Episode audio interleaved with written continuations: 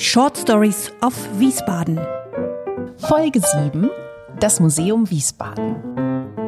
Herzlich willkommen zu Short Stories of Wiesbaden. Wir stellen euch in diesem Podcast Orte vor, die, ja, die in dieser Stadt besonders sind, die einzigartig sind. Und wir erzählen euch, warum ihr auf eurer Wiesbaden-Reise genau hier vorbeischauen solltet. Mein Name ist Inka Schmeling. Und ich bin Katrin Sander und wir beide, Inka und ich, wir haben mit Plazy einen neuen digitalen Reiseführer für Wiesbaden entwickelt. Probiert den gerne selbst mal aus, ganz einfach im Netz auf plazy.travel. Wenn ihr da drei Fragen beantwortet, dann stellt Plazy euch euer ganz persönliches Reiseprogramm für Wiesbaden zusammen. In dieser Folge geht es um das Museum, das ja seit fast 200 Jahren wirklich das Kunst- und Naturhistorische Museum der Stadt ist. Also so ein, so ein absoluter Klassiker hier in der Kulturszene von Wiesbaden. Aber es zeigt auch zeitgenössische Kunst. Ja, aber das ist ja nicht der einzige Grund, warum du dir dieses Haus ausgesucht hast als Kandidat für diese Podcast-Reihe, oder? Nee, das stimmt. Dafür würden Alter und Größe noch nicht reichen. Da gibt's noch tatsächlich viel, viel mehr Gründe. Und bei einem Museum sind, sind diese Gründe ja meist die Exponate,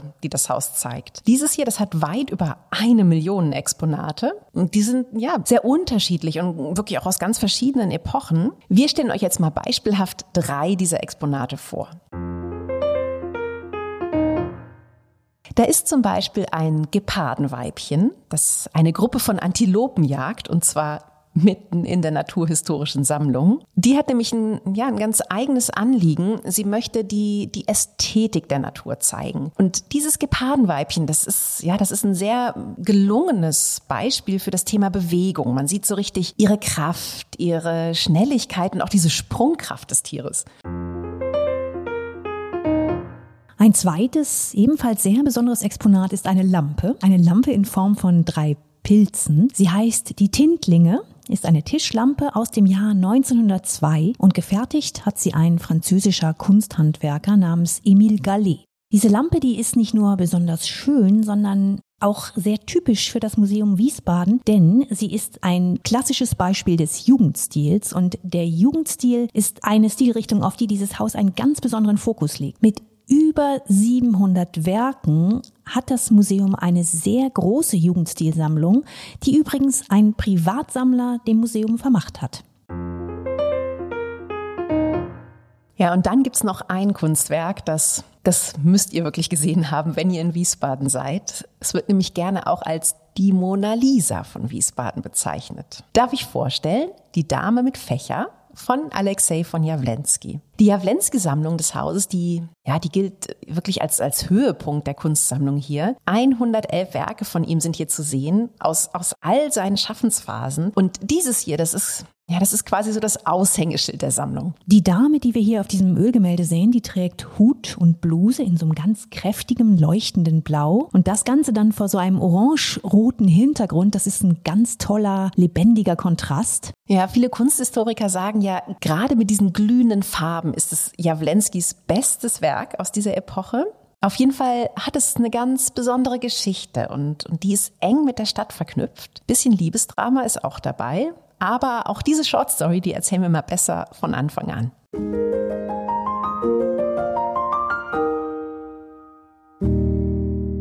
Als Alexei von Jawlensky im Januar 1921 nach Wiesbaden kommt, da ist er 56 Jahre alt und man kann sagen, er ist alles andere als glücklich. Privat hat er ein ziemliches Kuddelmuddel. Er hat nämlich nicht nur eine Liebesaffäre mit der Künstlerin Marianne von Werefkin, sondern auch mit deren Dienstmädchen, mit Helene. Die hat sogar einen Sohn von ihm zur Welt gebracht, aber irgendwie, ah, so richtig entscheiden kann er sich nicht zwischen den beiden Frauen. Und dann ist obendrein auch noch seine Karriere als Künstler gerade ganz schön ins Stocken geraten. Ja, und das war ja mal anders, denn vor dem Ersten Weltkrieg, da gehörte Alexei von Jawlensky zu den gefeiertsten Künstlern seiner Zeit. Er ist Mitgründer der neuen Künstlervereinigung in München, eng befreundet mit August Macke, mit Franz Mark, mit Gabriele Münter, Wassili Kandinsky. Und das, was er schafft, seine Werke, darunter eben auch die Dame mit Fächer von 1909, die gelten, ja, als wegweisend damals. Ja, aber dann bricht der Erste Weltkrieg aus und als Russe muss Jawlensky Deutschland verlassen. Er geht in die Schweiz und da in der Schweiz, da gerät er dann so langsam in, in Vergessenheit. Das will er jetzt nach dem Krieg ändern und deswegen schickt er in den Jahren 1920 und 1921 über 100 Werke auf ja, auf so eine Art Deutschland-Tournee. Nach München schickt er die, nach Berlin, nach Hannover, Hamburg, Frankfurt. Aber das Interesse, das ist überall ne, eher so lala, eher so ein bisschen verhalten, bis seine Werke dann nach Wiesbaden kommen.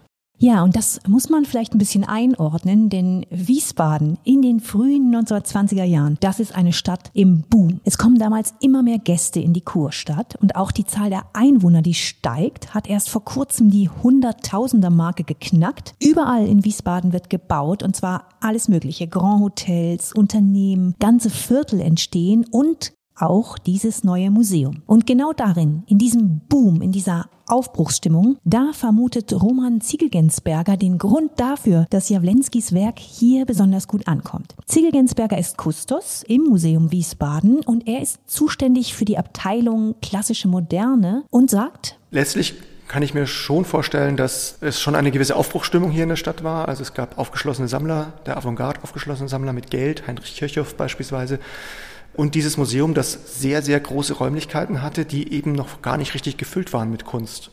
Das sind die modernsten Räume im Land gewesen und das ist etwas, was natürlich schon sofort ein, ein gutes Gefühl vermittelt. Ich meine, was will ein Künstler mehr? Natürlich will er, dass, dass seine Kunst geliebt wird, dass er verstanden wird, dass kunstsinnige Leute um ihn herum sind und genau das alles hat er hier gefunden. Wiesbaden ist begeistert von Jawlensky und Jawlensky ist begeistert von Wiesbaden.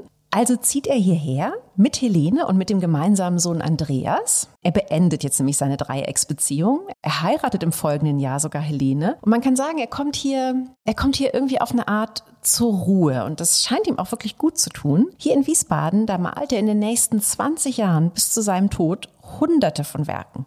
Ja, das stimmt, aber ganz so rosarot und wunderschön ist sein Lebensabend in Wiesbaden natürlich auch nicht, denn Jawlinski gehört ja dann auch bald zu den Künstlern, die von den Nationalsozialisten als entartet bezeichnet werden, deren Werk aus den Museen verbannt wird und ja auch sogar zerstört wird. Ja, das stimmt leider, aber tatsächlich haben wir in dem Fall Glück, denn, denn seine Frau Helene, die kann einen Großteil seiner Bilder retten. Ihr verdankt das Museum Wiesbaden tatsächlich auch diese Sammlung hier, denn sie ist es, die, ja, die viele von diesen Werken und darunter eben auch die, die berühmte Dame mit Fächer, nicht an irgendwelche privaten Sammler verkauft, die, die vielleicht noch viel, viel mehr Geld bieten würden, sondern wirklich ganz gezielt an das Museum Wiesbaden. Und wie es dazu kam, das lassen wir uns jetzt nochmal von dem Kustus des Museums erzählen. Die Helene, die Frau von Jawlensky, wollte keine Bilder aus der Hand geben, solange ihr Sohn Andreas Jawlensky, der sich am besten auskennt um das Werk von, von Jawlensky, nicht zurück ist aus der Kriegsgefangenschaft.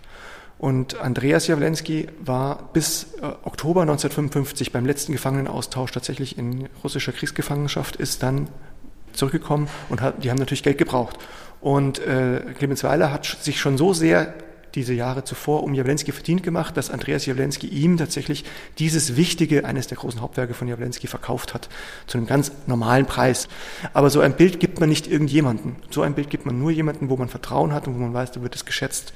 Clemens Weiler, von dem Roman Ziegelgensberger da erzählt, das war der erste Nachkriegsdirektor des Museums Wiesbaden. Und er war der Mann, der dann eben diese Jawlensky-Sammlung neu aufgebaut hat. In der Stadt, in der Jawlensky die längste und ja, vermutlich auch glücklichste Zeit seines Lebens verbracht hat. Und in der er ja auch bestattet worden ist, denn sein Grab, das findet ihr oben auf dem Neroberg auf dem russischen Friedhof. Aber Inka, eins haben wir jetzt noch nicht verraten, denn äh, wir wissen nicht, wer ist denn nun die Wiesbadener Mona Lisa? Wen zeigt dieses Gemälde? Ja, das ist ein bisschen umstritten. Da, da ranken sich sozusagen die Mythen drum. Vielleicht ist es deswegen ja auch eben das die sind Mona ja immer Lisa. die spannendsten Geschichten. Genau, genau. Es gehört so ein bisschen dazu. Und tatsächlich, also die einen Kunsthistoriker, die glauben, es sei Marianne von Werefkin.